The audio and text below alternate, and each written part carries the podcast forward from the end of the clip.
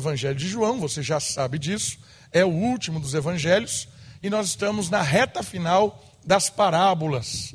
Lembrando o que é uma parábola, ou apresentando para quem está conosco aqui pela primeira vez. Parábola é um recurso didático, é uma forma de ensino muito usada no Oriente Médio Antigo. Não é só algo bíblico. Você encontra parábolas em todo lugar, em todas as civilizações antigas. E essa parábola é uma história, uma frase, uma palavra que pega coisas do cotidiano para ensinar verdades espirituais, coisas profundas, algo que a gente não enxergaria se não fosse por meio desta parábola. É como uma pedra de toque. Você encosta na pedra, os seus olhos se abrem e você enxerga. Jesus revolucionou o método parabólico. Praticamente tudo o que Jesus, Jesus ensinou foi por meio de parábolas. E essas parábolas que Jesus contou, seja uma palavra, seja uma frase, seja uma história, essas parábolas apresentavam por meio da ovelha, do trigo, da construção, da, de uma casa. Ele apontava virtudes do reino, do reino de Deus, apontava verdades sobre o reino de Deus, apontava sobre o projeto de salvação e redenção de toda a criação. Parábolas, então, foi um recurso usado por Jesus para apresentar as questões do reino de Deus. Hoje, a parábola que está no Evangelho de João, que é o último, é a parábola das muitas moradas. Convido você a abrir no capítulo 14 do Evangelho e nós vamos ler a parábola do versículo 1 ao versículo 6. A parábola das muitas moradas. Um detalhe interessante é que essa parábola é o centro de uma história completa. Então você vai perceber que a gente vai olhar todos os, os lados da parábola. Nós vamos olhar ah, os capítulos, os versículos anteriores, os versículos é, posteriores, e a parábola está no centro. Evangelho de João, capítulo 14.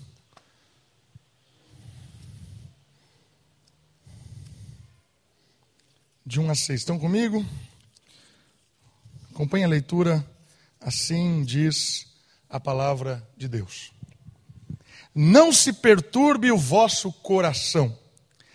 Creia, crede em Deus, crede também em mim. Na casa de meu pai há muitas moradas. Se não fosse assim, eu vos teria dito, pois vou preparar-vos lugar. E se eu for e vos preparar lugar, virei outra vez e vos levarei para mim, para que onde eu estiver, estejais vós também. E vós conheceis o caminho para onde eu vou. Disse Tomé: Senhor, não sabemos para onde vais, como podemos saber o caminho? Jesus lhe respondeu: Eu sou o caminho, eu sou a verdade e a vida. Ninguém chega ao Pai se não for por mim. O papo de hoje é um papo sobre confiança. Confiar nas palavras de Jesus, nas promessas de Jesus para enfrentar aquilo que iria acontecer agora. Lembrando o cenário, onde eles estão. Olha só, acompanhe comigo. Jesus estava em seu último jantar, ou a última ceia. Estava no cenáculo, lugar de jantar. Com quem? Com os seus discípulos. Judas tinha acabado de sair para vender Jesus aos romanos. E o clima tinha ficado tenso e tenebroso. Semana passada nós vimos que Jesus lavou os pés dos discípulos. É a mesma cena, é o mesmo lugar, é uma continuação da história. Como a gente sabe, Judas Iscariotes saiu porque ele tinha combinado com os fariseus para entregar Jesus aos romanos, para entregá-lo como alguém que deveria ser julgado e condenado. Nesse momento da história, Judas sai. Os discípulos não entendem muito bem o que está acontecendo, porque ele era o administrador, talvez Jesus tinha pedido para ele buscar alguma coisa. Mas o clima começou a ficar tenso, porque Jesus estava tenso. Jesus iria para a morte. Pouco tempo depois, ele seria entregue nas mãos dos seus acusadores, daqueles que estavam babando por sua morte. Jesus foi julgado seis vezes numa noite, seis vezes um julgamento injusto. Em todos eles houve nenhum tipo de justiça, só condenação injusta até acabar na cruz. Por isso o clima aqui começou a ficar tenso. E os discípulos também começaram a ficar tensos. Por quê? Porque as palavras do Mestre, que anunciavam a sua partida, deixavam aqueles homens com o coração atribulado e com muitas questões. Imagina isso? Jesus uniu aqueles, agora o traidor tinha saído, saído do meio da comunidade, saído do meio do grupo, né? o traidor estava ali no meio, tinha saído, Agora eles se uniram. Jesus ali derrama o seu, o seu coração, a sua intimidade. Jesus está com os seus queridos. E começa a ficar tenso porque Jesus diz assim: A minha hora já chegou. Eu vou partir. Vocês vão ficar só. Imagina isso? Por quê? Porque eles estavam com uma expectativa elevada queriam algo, mas Jesus estava dizendo uma coisa que não era bem agradável. E aí o coração desses homens começou a ficar perturbado. Começou a ficar aquele clima estranho de fim de festa. Capítulo 13 e o capítulo 14 do Evangelho de João está centralizado na parábola das moradas, que foi preparada pelo Messias. Esta mensagem tem como finalidade encorajar e dar força aos discípulos que, ao confiarem em Suas palavras, seguiriam com a missão. A história que nós lemos, a parábola das, das moradas, ela tem a finalidade de pegar esses discípulos e resolver a questão do coração, porque eles estavam aflitos. A história que Jesus conta é uma história que vai gerar confiança, esperança, ânimo, porque só estava começando a missão deles. O negócio ia piorar, mas iria piorar enquanto o reino estava chegando. É aquela história de piora, mas melhora. Melhora porque eles começam a vislumbrar realidades que até então eles só tinham ouvido. Mas eles começarão então a observar coisas extraordinárias, como por exemplo a ressurreição. Jesus voltando a viver, Jesus voltando ao corpo.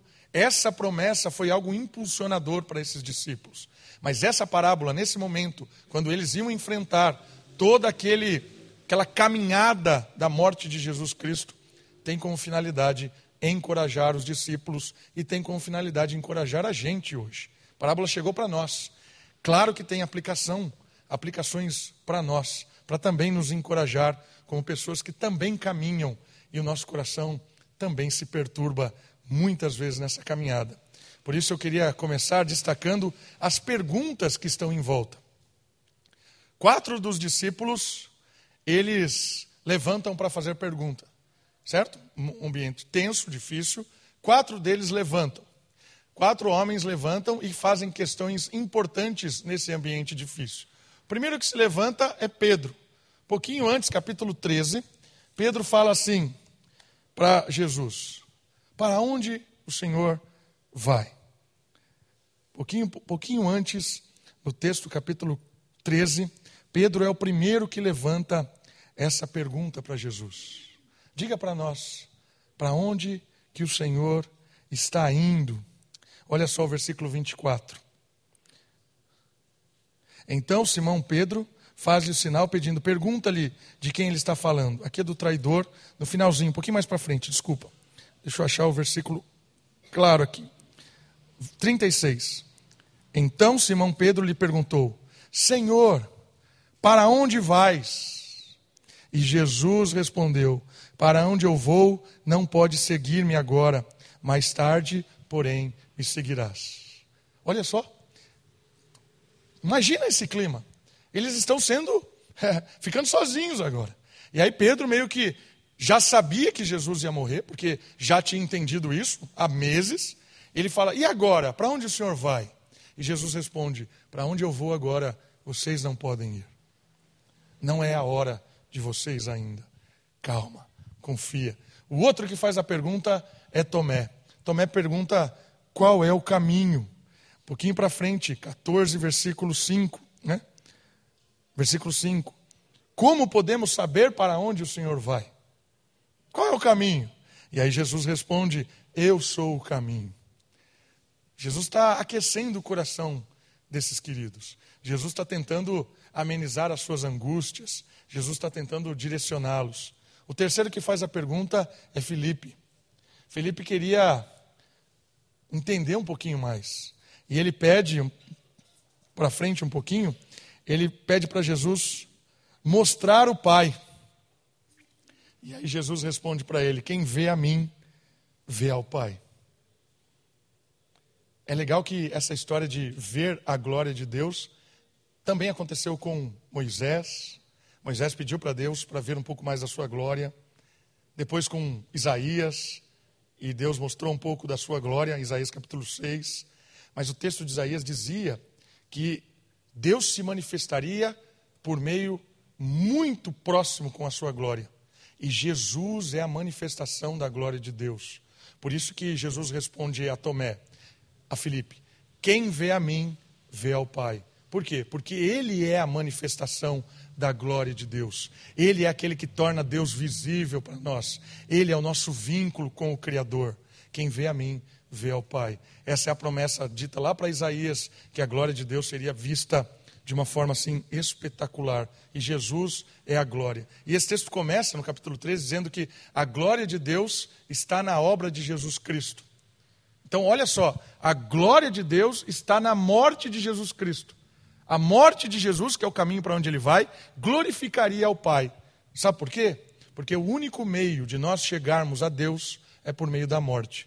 O salário do pecado é a morte. Todos nós tínhamos uma dívida com o Senhor, com Deus, por causa dos nossos pecados. E a morte nos leva até Deus. Por isso que Jesus é o próprio a própria manifestação da glória de Deus, porque Jesus nos apresenta ao Pai por causa da sua morte no nosso lugar. É isso que Jesus fala para Filipe. Percebe como está acontecendo o clima aqui? É um clima de tensão, é um clima de medo, de insegurança. E Jesus está falando coisas para animá-los, para gerar confiança, gerar dependência. O último que pergunta é Judas. Não é o que saiu, não é o traidor, é outro Judas. E ele pergunta por que, que isso não acontece para todo mundo. Olha o versículo 22. E Judas, não o Iscariotes, perguntou-lhe: Mas como o Senhor te manifestará a nós e não ao mundo? Por que, que o mundo todo não está vendo essas nossas conversas? Jesus respondeu: Se alguém me ama, obedecerá a minha palavra, e meu Pai o amará, e viveremos a ele e faremos nele morada. Quem não me ama não obedece a minhas palavras. A palavra que estáis ouvindo não é minha, mas do Pai que me enviou. Essas coisas vos tenho falado enquanto ainda estou convosco. Mas o Consolador, o Espírito Santo, a quem o Pai enviará em meu nome, ele vos ensinará todas as coisas e vos fará lembrar de tudo que vos tenho dito. Deixe-vos a minha paz, a minha paz vos dou. Eu não a dou como o mundo dá. Não se perturbe o vosso coração, nem tenha medo. O que é que Jesus respondeu para, para o nosso querido Judas? Está dizendo assim: vocês vão manifestar. E é nesse mesmo tempo que a gente vai ver um pouquinho ali para frente, Jesus diz para eles assim: vocês vão fazer uma obra muito maior do que a minha. Então Jesus se manifesta a eles. Jesus se manifesta ao mundo por meio deles. Jesus se manifesta ao mundo hoje por meio de nós. A ideia aqui dessa última conversa, Jesus está dando confiança de que a obra salvadora dele é uma obra que vai impactar esses discípulos para que eles possam impactar o mundo por causa da mensagem. Por isso que os discípulos são testemunhas. Nós somos testemunhas de Jesus. Porque essa realidade que foi manifesta para nós, em secreto no nosso coração, pode ser contada para os outros. E os outros também podem conhecer desse Deus, a manifestação do cenáculo da glória de Deus, que transformou o coração desses homens, foi manifesta ao mundo por meio desses homens que testemunhavam quem era Jesus e o que ele veio fazer. Percebe o clima que foi montado aqui? Um clima de conversa, um clima de consolo, de ânimo, mas ainda um clima tenso e de medo, porque Jesus estava caminhando para a morte e os discípulos ficariam só. Os discípulos ficariam só. Por isso que o primeiro versículo do capítulo 14 começa com a afirmação: Não se perturbe o vosso coração. Por quê? Havia uma unidade naqueles discípulos. Pela primeira vez, estavam juntos diante de um momento difícil a angústia e a ansiedade tomavam o coração destes homens. Só havia espaço agora para o vínculo do amor. Irmãos, é a primeira vez que eles se uniram. Porque, percebam esses homens, eles eram completamente diferentes uns dos outros. Eles tinham ideias diferentes, eles tinham projetos diferentes, eles tinham propostas para o reino diferente. Você tinha ali, por exemplo, um cara que era zelote. E o zelote era uma, um grupo do judaísmo que queria derrubar Roma à força. Os zelotes faziam empreitadas de matar romanos. Os zelotes eram caras que tinham sangue no olho. E tinha zelote ali. Você tinha ali um cara que era ex-cobrador de impostos. Que era alguém vendido a Roma. Visto como traidor. O zelote odiava o cobrador do imposto. E Jesus tinha trazido esses dois para caminhar juntos. Você tinha ali um fariseu dos fariseus que julgava pecado quando o gentio poderia comer carne de porco não me misturo com eles. Você tinha um outro cara, por exemplo, que não estava nem aí para isso. Como fazer isso? É a primeira vez que esses homens olharam para Jesus Cristo, sentiam o temor daquela situação e se uniram. É a primeira vez que o Espírito alcança o coração desses homens e eles param de olhar as disputas e eles enxergam que eles são um. Isso é fabuloso. Por que, que é fabuloso? Porque o coração começa a aliviar a sua perturbação quando você começa a enxergar que você não está sozinho. Quando você tem caminhado com alguém do seu lado que apesar das diferenças, apesar das disputas, apesar dessa vida que muitas vezes tenta nos separar, nós temos um ideal comum, nós temos o mesmo espírito, nós temos o vínculo do amor, que diz o versículo 34 do versículo 13: Eu vos dou um novo mandamento, que vos ameis uns aos outros, assim como eu também vos amei, que também vos ame uns aos outros. Queridos, eles se uniram por causa do amor de Jesus Cristo. O amor demonstrado a eles, agora é possível que eles demonstrem uns aos outros. Percebe como isso tem a ver com a gente? Todos nós aqui temos corações perturbados. Todos nós aqui temos angústias, ansiedades, decepções. A nossa caminhada é cheia de altos e baixos. Os nossos encontros com, os, com o mundo são muito mais conflitantes do que animadores. Quando nós saímos para cada dia aí, nós muitas vezes choramos, nos decepcionamos, ficamos bravos, porque a vida é cheia de encontros ruins, coração perturbado. E acontecem coisas que a gente não consegue explicar. Fica filho doente, fica uma situação ruim, às vezes, no nosso trabalho. Não entra dinheiro, não vende, não faz um bom negócio briga em casa, a situação está ruim com o marido, com a esposa, coração pesado. Jesus conhece os nossos corações. A primeira grande novidade é que Jesus tem uma nova aliança. E essa nova aliança é baseada no novo mandamento que ele dá o mandamento do amor. Mas não é um novo mandamento no sentido de que o Antigo Testamento, o Antigo Mandamento, a Antiga Aliança não tinha o amor. É novo mandamento porque agora o amor mora em nós. Porque o amor é o próprio Espírito, porque Deus é amor. Se Deus é amor, o amor de Deus mora em nós, porque fomos batizados pelo Espírito Santo. O amor mora em nós. O amor de Jesus Cristo, um amor humilde, um amor de alguém que se entregou para os seus adversários, que foi julgado seis vezes, não abriu a boca, deixou-se morrer. Esse é o amor de Jesus Cristo.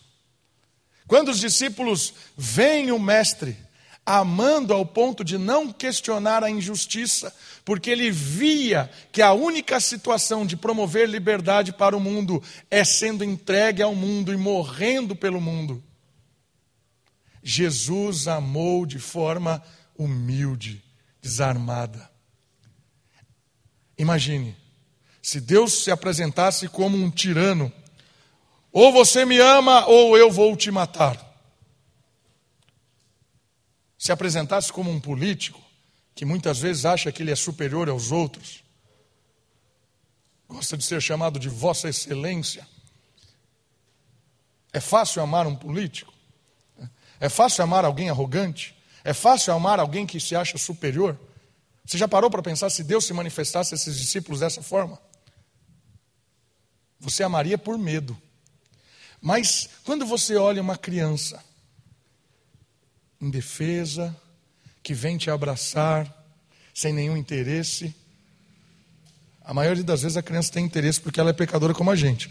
Mas a gente está aqui idealizando as crianças. Né? Criança que vem te abraçar. Jesus demonstrou o seu amor para nós como alguém sem interesse, como alguém fraco. O amor de Jesus foi demonstrado na fraqueza. Não tem como não amar alguém que se demonstra fraco. Não é verdade? Quando alguém te procura e diz assim: Você ora por mim?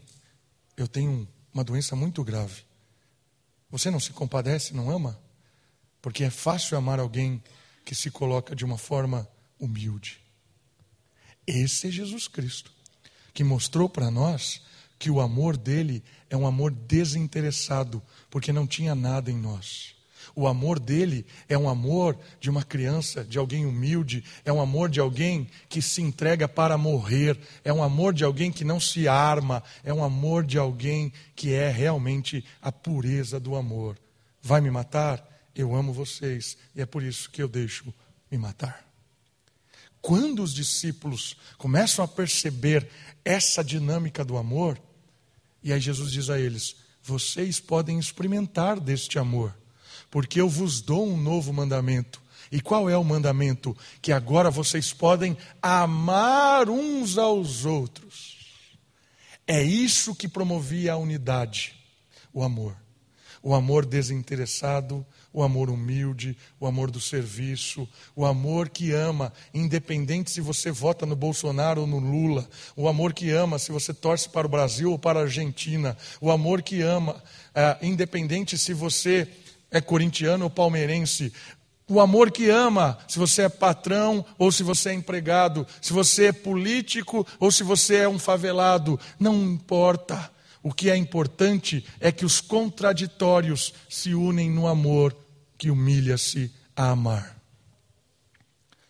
Eu te amo porque Jesus me amou e eu te sirvo não por quem você é ou nem porque você pensa, eu te sirvo porque eu te amo e porque eu experimentei o amor de Jesus. Aí você fala, eu vou amar quem me amar. Jesus, quando ele lavou os pés dos discípulos e demonstrou o amor, ele sabia que Pedro negaria ele três vezes. Ele sabia que em poucos minutos Judas sairia e entregaria ele para os seus adversários. Ele sabia que todos correriam e ninguém ficaria do seu lado. Ele sabia que não só Judas era o traidor, mas que todos o trairiam. E mesmo assim, o amor desinteressado ajoelhou e lavou. Se ele me amou, sabendo que eu sou um traidor, sabendo que amanhã de manhã eu vou acordar e a primeira coisa que eu vou querer fazer é pecar. E mesmo que aqui começou a promover uma unidade que nunca tinha havido. Uma unidade no vínculo do amor, baseado naquele que amou até o fim. Irmão, se a gente experimentar desse amor de Jesus Cristo, a gente tem uma comunidade viva. Nós temos uma igreja viva que ama, que serve, que ouve, que é atento aos outros, que está disposto a acolher as pessoas, a ouvir, a chorar, a se alegrar com as vitórias, com as conquistas dos outros. Nesse mundo competitivo, como é difícil se alegrar com as, com as vitórias dos outros. É difícil. Às vezes a gente é tão orgulhoso que a gente fica triste porque o outro tem um emprego melhor que o meu, um salário, um carro, uma situação de vida, e eu fico lá olhando assim com desconfiança. Como é difícil! Mas Jesus está dizendo assim: se você experimentou do amor de Deus, você ama qualquer pessoa. E é isso que nos une. Pare e pense. Se a Moriá for uma igreja uma comunidade que está vinculada com o amor. Quem é que vai nos derrotar? Quem é que vai nos derrotar? Cessa fofoca, cessa falar mal de um do outro, cessa conversa de corredor, cessa disputa por coisas, cessa tudo isso, porque nós nos importamos uns com os outros e queríamos servir com o amor de Deus. Isso vai impactar o mundo, porque o mundo vai conhecer a Jesus Cristo por causa do amor da igreja. E é isso que vai fazer a nossa comunidade crescer. É isso que vai fazer a nossa comunidade impactar o bairro, a cidade, outras igrejas. É o amor desinteressado, é o amor de Cristo. O coração desses homens, ainda que perturbados, amavam, podiam sentir o amor. E saiba de uma coisa: a nossa vida é uma vida sempre entre a angústia e a ansiedade. Sempre é. A angústia é resultado de olharmos situações que vivemos e carregarmos ela. Então, eu fui maltratado no emprego. Eu chego em casa angustiado. O passado vindo para o presente. Semana passada eu fui na igreja, alguém falou uma palavra atravessada, fiquei mal, semana inteira angustiado. O passado trazendo para o presente. Lá atrás, quando eu era criança, meu pai me maltratou, minha mãe me maltratou. Ah, quando eu era na escola, o professor, sei lá o quê. Isso angustia a vida. Quando eu trago o passado para o presente, isso é angústia. Mas quando eu percebo o que Jesus fez por mim, quando eu recebo do amor de Cristo, eu consigo lidar com o passado e deixá-lo no passado eu consigo perdoar, eu consigo lidar com aquelas situações. Tem coisas que aconteceram que a gente nunca vai esquecer. E perdoar não é esquecer. Perdoar é dizer: isso já não mais mexe comigo, isso não mais me angustia. Passado resolvido, ele não é mais trazido para o presente, trazendo-se angústia. Quando nós experimentamos do amor de Jesus, nós realinhamos e damos um significado para as coisas que acontecem na nossa vida e não deixamos que esse acontecimento gere angústias. Angústia é resultado de passado mal resolvido, passado não perdoado, passado não lidado. E pode ser um passado imediato. Ah, eu fui lá e a pessoa me tratou mal. E isso você carrega a semana inteira. Ai, que dor. Quando a gente perdoa, quando a gente assume a dívida, poxa, doeu o que ele falou, mas está perdoado, vida que segue. Eu amo essa pessoa porque Deus me mandou até amar os meus inimigos. Se eu amo essa pessoa que me tratou mal, angústia uf, cessa. O amor mata a angústia. E o outro lado do pêndulo é a ansiedade. O que é que promove a ansiedade? O futuro. O futuro trazido para o presente gera ansiedade. É o boleto que eu tenho que pagar na quarta-feira. E aí eu não sei nem o que vai acontecer. E aí o boleto vem para hoje. O boleto vem para o domingo, vem para segunda, vem para terça e é só na quarta. Mas esse boleto tira a minha paz. Eu vivo uma vida ansiosa porque eu não sei o que vai acontecer. Quero dizer para você que você não sabe nem se você vai estar vivo daqui cinco minutos. E às vezes a gente torna o futuro algo tão forte, tão poderoso, que nós não conseguimos viver o hoje, porque vivemos ansiosos, sempre querendo lidar com o futuro, mas não dá para viver lidando com o futuro, porque o futuro não aconteceu ainda. Por isso que Jesus diz: não andeis ansiosos, porque o que você pode acrescentar ao seu dia? O que você pode mudar do seu futuro? Não tem o que fazer. A ansiedade, ela também é contornada, controlada pelo amor. O amor de saber lidar com as coisas que irão acontecer. O amor de confiar em Jesus Cristo, que é o Senhor da história, é o Deus que conhece o futuro, é o Deus que provém, é o Deus que cuida. Quando nós confiamos nesse amor, nos deleitamos dele, nós lidamos com o futuro de uma forma tranquila, confiando, amando de verdade. Ansiedade é resultado de um futuro vivenciado no presente de forma desalinhada. Angústia é resultado de um passado vivido no presente de forma perturbadora. O amor resolve um traz um equilíbrio na angústia e na ansiedade. Não perturbe o vosso coração. E aí vem três conselhos curadores, baseados no amor. A parábola vai nos dar três conselhos que curam o coração perturbado, baseados no vínculo do amor. Primeiro conselho, ele diz assim: creia em mim. João 14, versículo 1. Não perturbe o vosso coração. Creia em mim, creia em Deus. Olha que legal isso. Confiança no Messias. Primeira instrução para uma cura de um coração perturbado é crer. Eles criam no Deus da aliança, em suas promessas, mas de certa forma, até aquele momento, Jesus parecia estar decepcionando suas expectativas. Eles entendiam que o Messias tiraria eles daquela situação de opressão, Roma seria desbancada, o reino de Deus chegaria. Lembra, eles estavam conversando em termos políticos: quem será o primeiro-ministro? Quem será o mais importante? E agora esse cara está falando que vai morrer? Quem morre não vai colocar reino nenhum. Como é que o rei vai reinar morto? Então, esse papo de Jesus, ainda que os uniam, eles estavam meio que decepcionados. Mas Jesus está convidando eles a crerem, ter fé. E o que é fé?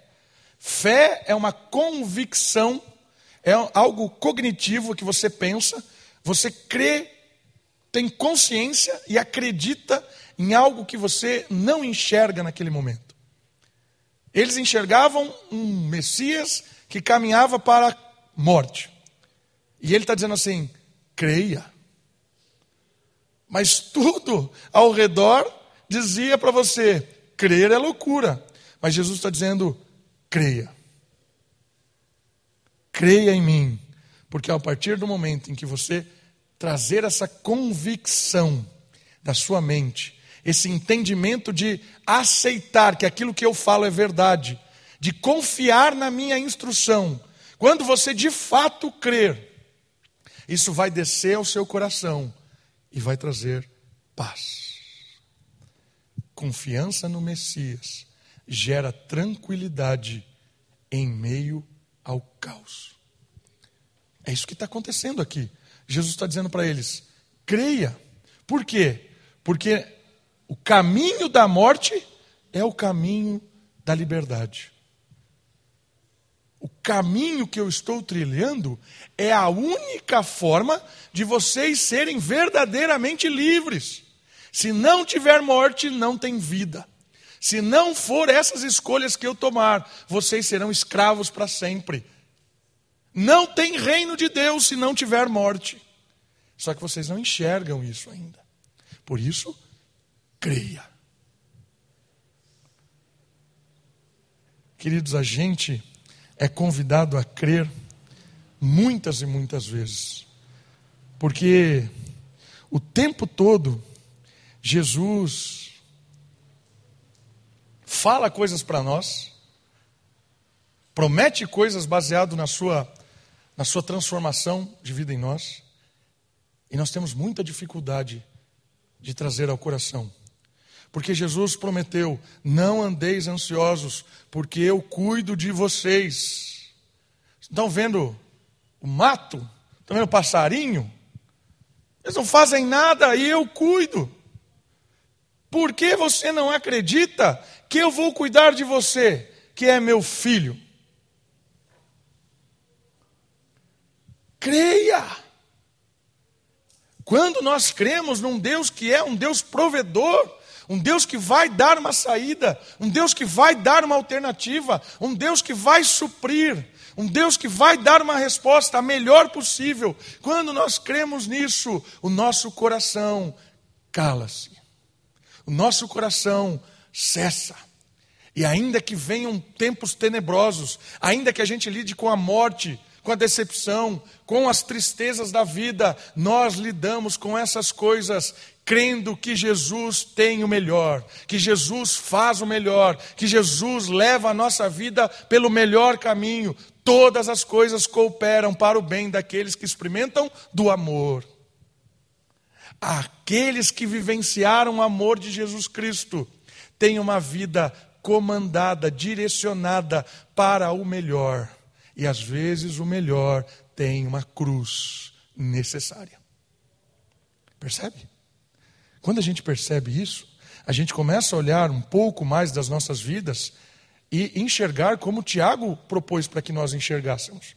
Porque Tiago disse assim: olhe com alegria as provações. Que recomendação maluca é essa? Olhar com alegria as provações. Porque são nesses momentos da nossa vida que nós crescemos nos unimos, tememos a Deus, confiamos, nos ajoelhamos, nos, é, nos, nos fazemos dependentes, buscamos ajuda. É nesse momento que a nossa fé aumenta. A cruz era necessária para a liberdade. Aquilo que te atinge é necessário para formar o seu caráter, a sua confiança, o seu amor. Tem coisa que não tem explicação. Por que minha mãe morreu? Morreu. Não sei. Por que meu filho ficou doente? Não sei. Por que eu perdi emprego, pastor? Não sei. Por que as coisas parecem dar todas erradas? Não sei. Creia que aquele que experimenta do amor de Deus, Deus está formando, Deus está cuidando. Entregue o seu coração, a sua vida, a sua confiança nele e viva. Espere. Se tiver que chorar, chore. Se tiver que se entristecer, se entristeça. Se tiver que se alegrar, se alegre. Mas lembre de uma coisa: nós estamos juntos. Nós somos uma família, nós caminhamos debaixo do mesmo Deus, estamos aqui para amar uns aos outros, carregar os fardos uns dos outros e viver essa vida cheia de incertezas todos os dias, crendo que Deus tem o melhor. E o melhor às vezes tem cruz. Carregue a sua cruz e sirva-me. Foi o próprio Jesus que disse isso. Por isso, irmãos, tenhamos uma perspectiva diferente da vida, uma perspectiva diferente da palavra de Jesus. E a cura para o nosso coração perturbado é crer que Jesus sempre está cuidando, que Jesus nos ama de verdade e a partir desse desfrutar do amor de Jesus, eu posso lidar com o meu cotidiano, seja no meu trabalho, no relacionamento com os meus filhos, seja em qualquer lugar que Jesus te levar, seja em qualquer situação que você está enfrentando ou enfrentará. Quando você ama a Deus, desfruta do amor dele, o seu coração tem paz, mesmo em meio a tudo isso. Creia. Creia. O versículo 26 diz assim: 14, 26 mas o Consolador, o Espírito Santo, a quem o Pai enviará em meu nome, ele vos ensinará todas as coisas e vos fará lembrar de tudo o que vos tenho dito. Deixo-vos a paz, a minha paz vos dou. Eu não a dou como o mundo a dá. Não se perturbe o vosso coração, nem tenha medo. O medo nos trava o medo nos trava. O medo, muitas vezes, é falta de fé, falta de confiança em Deus. O medo tem um poder extraordinário de nos travar. Jesus está dizendo assim para eles: Eu te dou o meu consolador. O consolador é aquele que vai morar no seu coração. O consolador é o Espírito de Deus.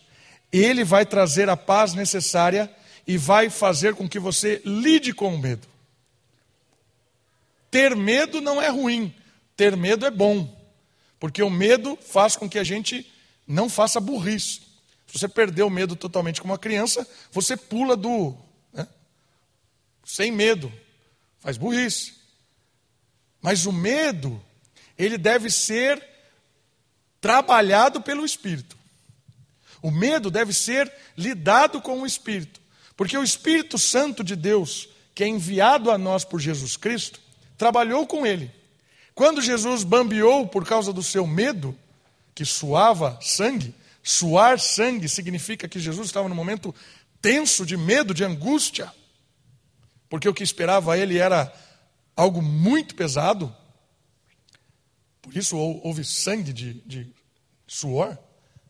O Espírito que fez com que a obra de Jesus fosse até o fim, fez com que Jesus lidasse com o medo lidasse com o medo da seguinte maneira: não faça o que eu quero, mas faça o que o Senhor quer. É a morte que traz liberdade, é a morte que vai nos fazer sorrir, é a morte que nos vai dar uma vida nova. Então é a morte que me espera. Jesus levantou e foi. Quando o Espírito mora no nosso coração, a gente tem medo, a gente observa a situação, a gente pensa e vai. Ainda que tenha que morrer. Se é em obediência a Jesus Cristo, nós vamos morrer. Porque nem o medo nos trava. Porque o próprio Espírito que deu força ao Senhor Jesus é o Espírito que ele nos enviou para dar força a nós. O Espírito Santo de Deus mora em você, meu irmão, minha irmã. O Espírito Santo de Deus é quem traz paz ao nosso coração. É o Espírito de Deus que faz com que a gente desmonte o medo. Está com medo de algo? Ore ao Senhor, peça ao Espírito, porque se o medo bater de uma forma, ele nos trava, mas se o medo bater diante do Espírito, ele vai ser superado. Coloque o seu medo, as suas preocupações, as suas angústias nas mãos do Senhor Jesus e peça força ao Espírito para lidar com os seus medos, com as suas incertezas, e aí o seu coração, paz. E por que liberdade?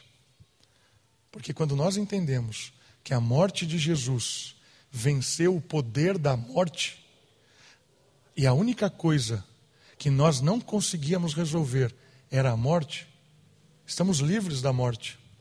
Ainda que um dia ela me abata, essa morte é incapaz de me vencer, porque Jesus disse que a morte está superada na sua, a morte está derrotada.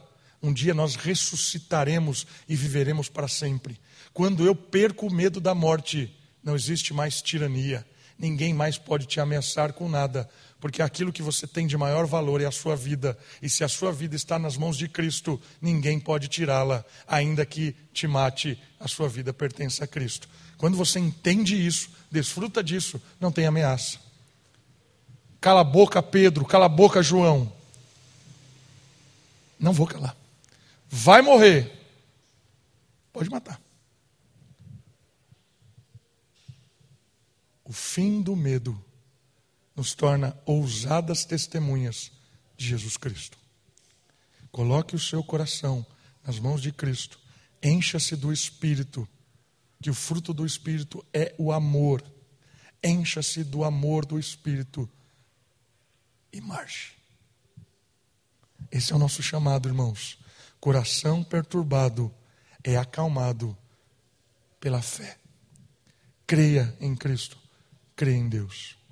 O segundo remédio que cura o nosso coração perturbado é a confiança na casa do Pai. E se eu for vos preparar lugar, porque na casa de meu Pai há muitas moradas, se assim não fosse, eu vos teria dito, pois vou vos preparar lugar. Segunda promessa é crer na casa do Pai. O que é a casa do Pai? A imagem deriva-se de um palácio oriental, um castelo imenso, com centenas de quartos. Essa é a ideia da imagem. Um palácio oriental cheio de cômodo. Jesus usou o termo casa do Pai também para falar do templo. Por quê? Porque o templo era o local de adoração e de descanso. A casa do Pai é um local de acolhimento amoroso, paz, vida plena. Não perturbe o seu coração, porque eu vou preparar a casa do Pai, os seus aposentos, para que quando eu for, você também possa estar comigo. A ideia da parábola é que Jesus tem um lugar para receber cada um de nós depois das nossas lutas, das nossas batalhas, das nossas do nosso suor, da nossa fadiga. A casa do Pai é o lugar para onde nós vamos adorar ao Senhor, ter um encontro real, experimentar desse amor e descansar. A imagem é de um quarto muito bem arrumado, de um aposento extremamente preparado para você descansar. Olha que imagem acolhedora. Jesus está dizendo assim: tudo isso aqui é provisório. O que eu tenho lá para vocês é espetacular. Creia nisso. Quando a gente tira um pouco a visão aqui horizontal, porque a gente tem a mania de olhar só assim, só o imediato, o hoje, o agora, o que está acontecendo aqui. Quando eu olho um pouco para cima e vejo as, os aposentos que Jesus está nos preparando, isso também acalma o meu coração, porque me dá um senso de justiça. Porque as injustiças que acontecem hoje, ainda que eu não tenha força para diminuir essa injustiça, eu olho para aquele que prepara um lugar e aquele que é justo e vai resolver essas injustiças. Eu tenho um aposento preparado para mim de adoração, de descanso, de encontro, de amor. Queridos, quando eu percebo essa dinâmica da casa do Pai, eu tenho paz. Tem um termo grego chamado ataraxia. Ataraxia é um termo que os estoicos, que era um pensamento grego, dizia assim: tenha no seu coração um lugar que você pode fugir. Então está tendo um monte de, de, coisa externa. Você tem lá na sua identidade espiritual, que é o seu coração, um lugar tranquilo. Vá para ele. Corra ao lugar tranquilo do seu coração, e aí você vai entrar e vai experimentar da ataraxia, que é a paz.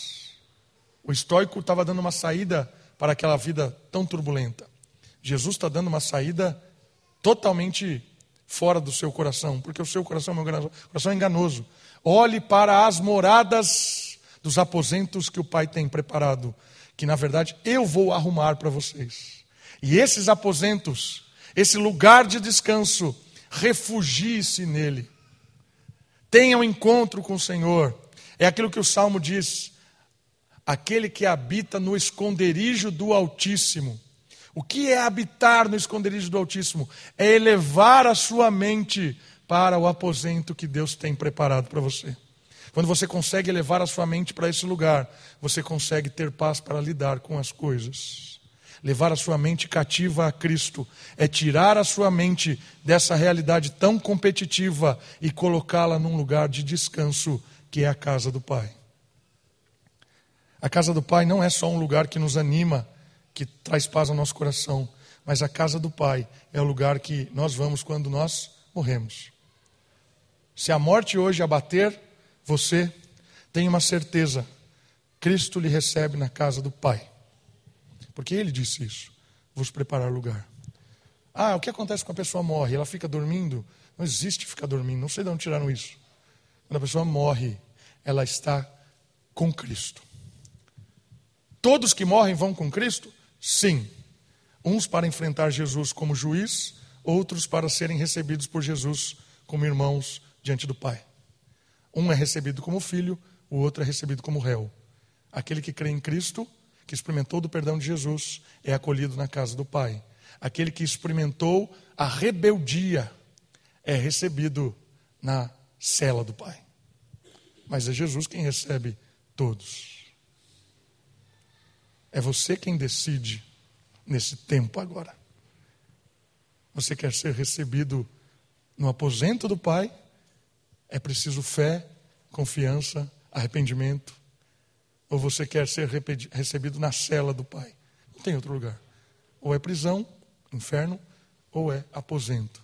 Todo crente, quando fecha os olhos para essa vida, abre para a próxima. Que nos leva ao último ponto da nossa parábola de hoje que é a confiança na volta de Jesus Cristo, a confiança no reencontro. Porque ele disse, versículo 3: Virei outra vez e vos levarei. Jesus promete que estará conosco todos os dias até a consumação dos séculos. Da mesma forma, diz que um dia nos encontraremos com Ele pessoalmente, seja em seu retorno ou em nossa morte, como o texto de 1 Coríntios 5, 8 diz, que estarei com Cristo hoje ou na morte. Quer ler o texto de 1 Coríntios 5, 8? Vamos ler, para encerrarmos hoje. 1 Coríntios 5, 8. É, desculpa, é 2 Coríntios 5, 8.